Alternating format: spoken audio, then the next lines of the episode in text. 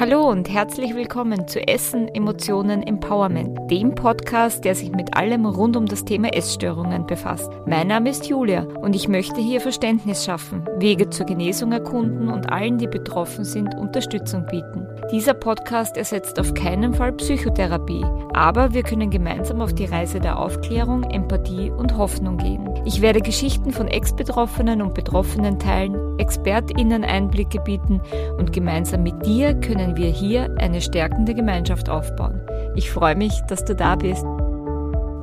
Hallo und herzlich willkommen zurück zu Essen, Emotionen, Empowerment. Ich freue mich, dass du auch heute wieder dabei bist. Wir werden uns ein bisschen genauer mit dem Störungsbild der Bulimie, beziehungsweise heißt sie auch Bulimia nervosa, auseinandersetzen. Wie der Titel schon andeutet, ist die Bulimie im Vergleich zur Anorexie oft viel unter Anführungszeichen unauffälliger, beziehungsweise wird sie im alltäglichen Leben schwerer erkannt. Das hat unterschiedliche Gründe, auf die ich im Laufe der Folge noch genauer eingehen werde. Wie immer weise ich an dieser Stelle auch darauf hin, dass ich, um die Folge zeitlich nicht ganz so ausarten zu lassen, ähm, eine gewisse Auswahl an Diagnosekriterien, Symptomen und Folgeerscheinungen aufgegriffen habe. Da Essstörungen und generell psychische Erkrankungen sehr vielschichtig sind, ist es mir unmöglich, alles zu erwähnen, was es zu dieser Erkrankung zu sagen gibt. Sollten am Ende der Folge von dir noch Fragen unbeantwortet geblieben sein, oder bei dir noch irgendwas aufgetaucht sein, kannst du dich selbstverständlich wie immer per Direktnachricht auf Instagram oder per E-Mail an mich wenden. Ich versuche die dann so gut wie möglich dir direkt, aber auch vielleicht auch in einer der nächsten Podcast-Folgen zu beantworten. Auch heute werde ich wieder persönliche Erfahrungen einbringen, um dir gewisse Punkte zu verdeutlichen. Es handelt sich dabei aber, und das ist mir ganz wichtig zu betonen, keinesfalls um Anleitungen zur Nachahmung. Wenn du also selbst betroffen bist, dann bitte ich dich von Herzen, während des Hörens der Folge ganz gut auf dich zu schauen und wenn dir irgendwas zu steil ist, wenn dich irgendwas zu sehr mitnimmt, dann bitte ich dich, die Folge zu stoppen oder sie aufhören zu hören. Es ist ganz wichtig, dass du da auf dich schaust und dass du nicht noch irgendwie von, von etwas getriggert wirst. Lass uns jetzt gemeinsam ansehen, was Bulimie genau ist und wie die ersten Schritte Richtung Genesung sein könnten. Die Bulimie ist eine Essstörungsform, die es in unterschiedlichen Variationen gibt. Es gibt zum einen mal die unter Anführungszeichen reine Bulimie. Ähm, bei der liegt nur manchmal ein leichtes Untergewicht vor. Oft sind die Betroffenen auch normal oder vielleicht sogar ein bisschen übergewichtig. Das ist mit ein Grund, warum es schwer ist, die Erkrankung auch von außen zu erkennen.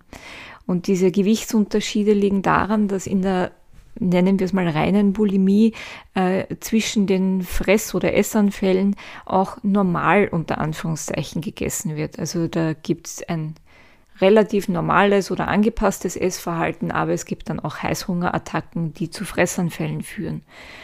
Und dann gibt es aber zum Beispiel auch so Mischformen wie die anorektische Bulimie. Das ist eine Mischform zwischen Anorexie und Bulimie. Da gibt es jetzt keine angepassten oder normalen Essphasen dazwischen, sondern es ist entweder ein Nichtessen oder eben Fressanfälle und dann ähm, kommt es eben zum Teil auch zu starkem Untergewicht. Bei Essstörungen generell tritt es häufig auf, dass auch zwischen den ähm, verschiedenen Essstörungsformen hin und her gewechselt wird. Und gerade bei Bulimie und Anorexie ist es gar nicht so ungewöhnlich, sondern tritt relativ häufig auf, dass Betroffene von einer Essstörungsform in eine andere rutschen. Ähm, das ist auch in meinen Augen relativ gut nachvollziehbar, denn wenn ich jetzt zum Beispiel bulimisches Essverhalten habe, versuche ich mich mehr zu kontrollieren, damit das weniger wird und wenn ich aber weiterhin auf mein Gewicht fixiert bin, ist die Grenze zur Magersucht eine ganz schmale. Also in meinem Fall war es zum Beispiel genau die Gegenrichtung. Also ich habe ja angefangen mit einer simplen Diät ein paar Kilo abzunehmen und dann hat sich das irgendwie verselbstständigt und ich bin relativ schnell in eine Magersucht reingerutscht, war auch dann relativ rasch in einem Krankenhaus das erste Mal stationär aufgenommen und dieses Krankenhaus war aber nicht spezialisiert und hatte dem, demnach nur begrenzte Möglichkeiten, mir zu helfen. Das hat aber eben alles nichts genutzt und dann wurde ich in eine Klinik äh, gebracht, die auf Essstörungen spezialisiert war und weil ich dann schon sehr stark im Untergewicht war, bin ich dann auch schon relativ rasch zum ersten Mal zwangsernährt worden, weil sich die Mediziner und Medizinerinnen natürlich um meinen Körper Sorgen gemacht haben. Und das ist dann nicht nur einmal passiert, sondern auch ein zweites Mal. Und durch den Druck, den ich da erlebt habe und das Wissen auch, wenn ich jetzt wieder äh, zu essen anfange und zunehme, dann lassen die mich einfach in Ruhe habe ich dann auch wieder begonnen äh, zu essen. Aber in meinem Kopf hat sich natürlich noch nichts verändert und das, ich habe das nicht verkraftet, dass ich zunehme und dass ich jetzt wieder esse. Und somit hat es dann nur ein paar Tage gedauert, bis ich, sage ich mal, auf die Idee gekommen bin, ähm, es mit der Bulimie auszuprobieren. Und dann hat es relativ schnell angefangen, dass ich äh, bulimisches Verhalten gezeigt habe. Und natürlich war das in keinster Weise eine Verbesserung der Situation, denn immerhin habe ich ja nur ein Problem mit einem anderen ersetzt.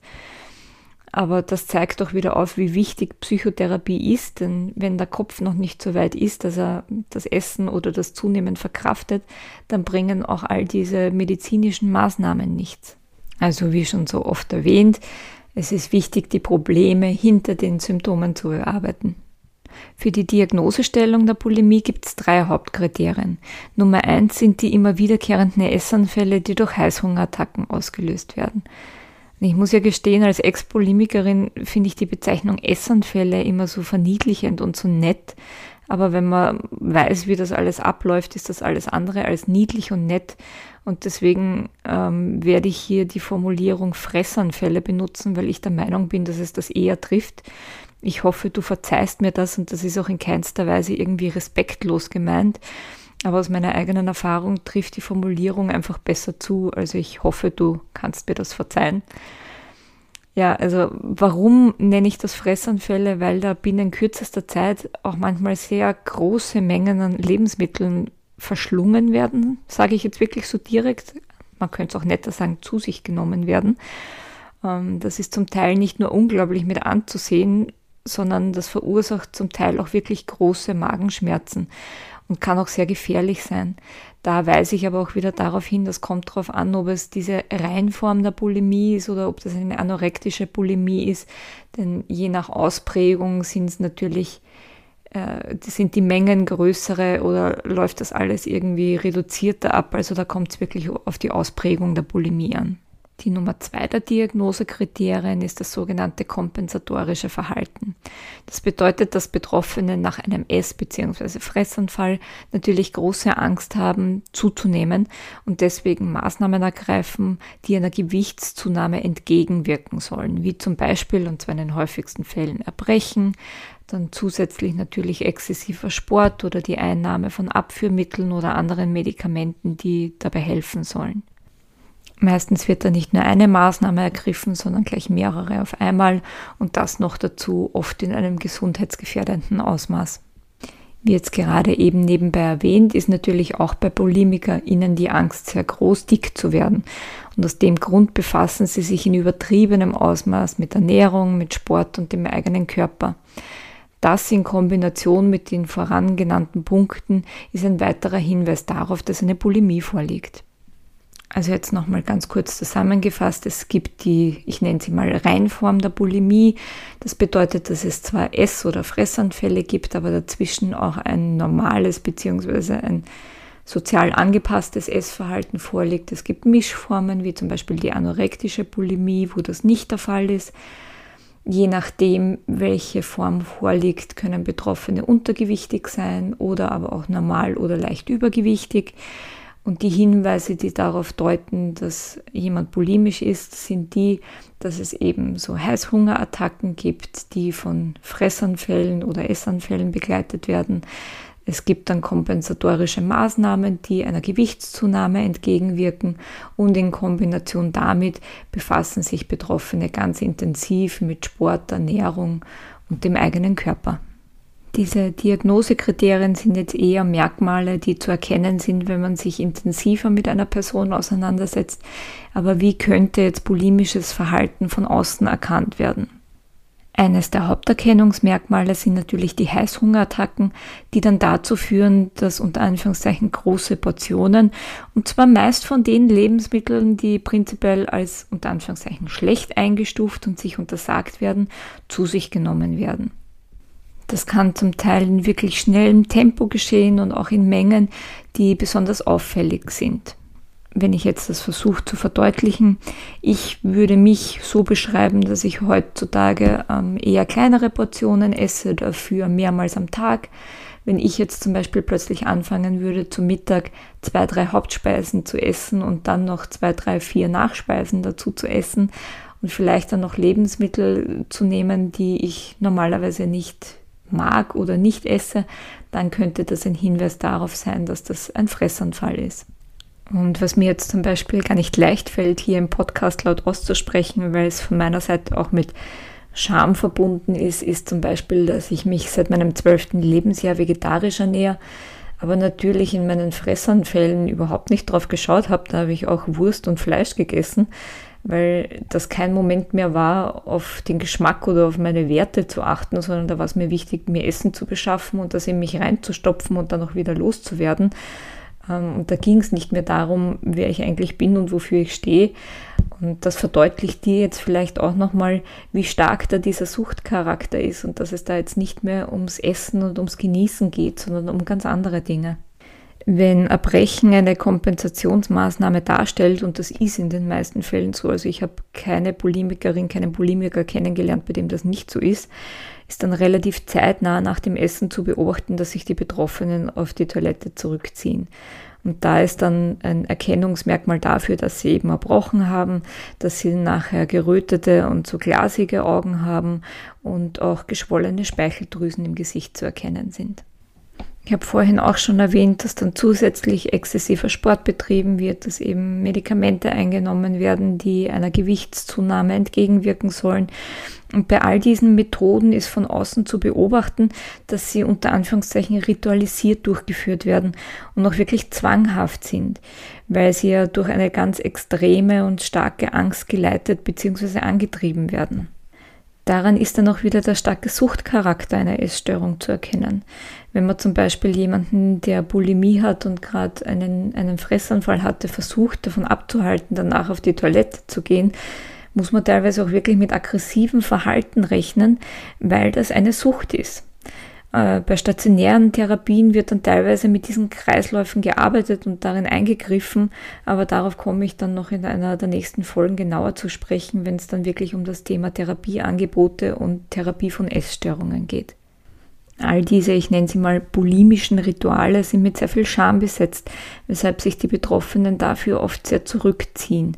Außerdem hat dieser Rückzug bzw. das Für sich Sein auch den Vorteil, dass man nicht unterbrochen bzw. gestört wird und somit dieses Suchtverhalten ausleben kann. In der Folge über Magersucht habe ich erwähnt, dass es einen unter Anführungszeichen positiven Nebeneffekt der Erkrankung gibt, und zwar den, dass zumindest immer wieder kurzfristig über diese Ausübung der Kontrolle der Selbstwert gesteigert wird. In der Bulimie ist das absolut nicht der Fall. Die Bulimie wird eher von Scham, Ekel und Selbsthass begleitet. Und das führt dann immer wieder dazu, dass die Betroffenen sich selbst gegenüber aggressiv werden und dann selbstverletzendes Verhalten an den Tag legen. Und damit meine ich jetzt nicht nur das Erbrechen selber oder den exzessiven Sport, was ja auch schon eine Form der Autoaggression ist, sondern dann eben Richtung äh, Ritzen oder sich andere Verletzungen zuführen.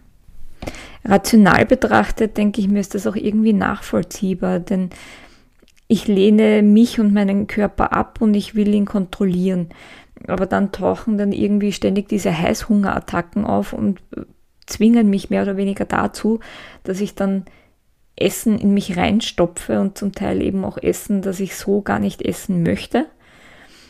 Und natürlich fühle ich mich dadurch jetzt nicht besser, sondern lehne mich noch mehr ab.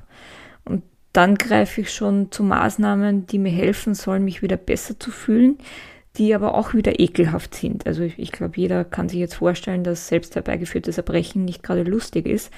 Ähm, und jeder, der das macht, weiß auch, dass das ich sage mal, abnormales Verhalten ist und das jeder Mensch eigentlich ekelhaft findet. Und auch das verstärkt dann wieder das Gefühl, dass ich mich schlecht und ekelhaft fühle.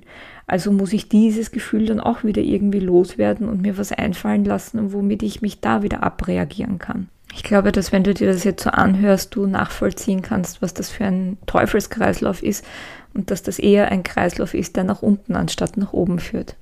Mir ist jetzt noch wichtig, auf die körperlichen Folgen einzugehen, denn auch wenn, wie bereits erwähnt, Betroffene nicht zwingend untergewichtig sein müssen, sind die körperlichen Folgen der Bulimie auch nicht zu unterschätzen.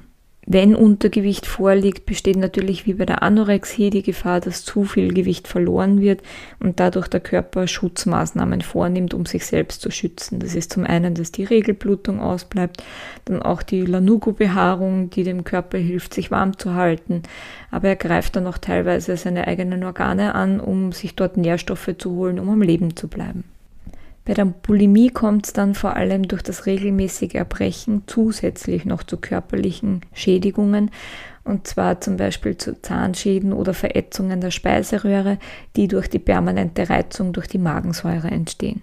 Durch das Erbrechen und die Abführmittel und all diese Dinge kommt es dann auch noch zu einem laufenden Elektrolytverlust, der vor allem im Hinblick auf das Kalium sehr gefährlich ist, weil es dadurch zu Herzrhythmusstörungen und zu einer Schwächung des Herzmuskels kommen kann.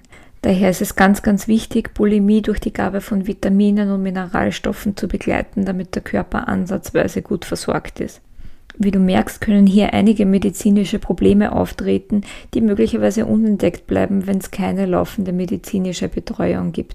Deswegen appelliere ich an jeden und jede, die betroffen ist, bitte geht zum Arzt und lasst euch regelmäßig durchchecken.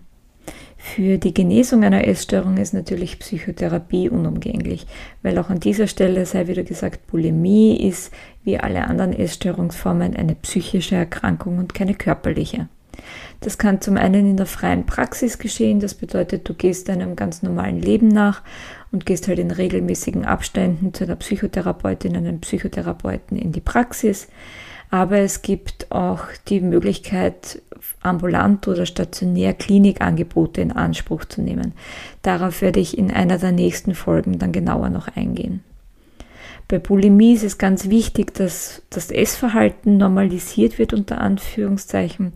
Das bedeutet, dass wieder gelernt werden muss, äh, was normale Portionsgrößen sind und es sollte auch äh, darauf geschaut werden, dass mehrmals täglich kleinere Portionen gegessen werden, damit kein Heißhungergefühl entsteht und damit auch nicht ein ungutes Völlegefühl entsteht, das dann wieder das Bedürfnis auslöst, äh, dem entgegenzuwirken. Und dabei ist aber auch ähm, bei der Ernährung die Zusammenstellung der Lebensmittel relevant, damit der Körper einfach optimal versorgt wird.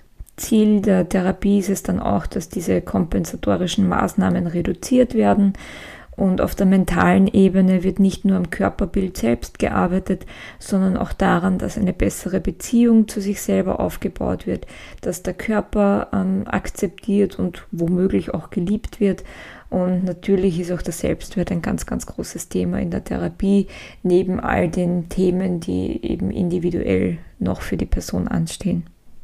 Jetzt zum Abschluss nochmal die Bitte, wenn du dich selbst bei dem wiedererkennst, was ich hier im Podcast so erzähle, oder wenn du das Gefühl hast, in deinem Umfeld ist jemand von einer Essstörung betroffen, dann sucht euch Hilfe und Unterstützung.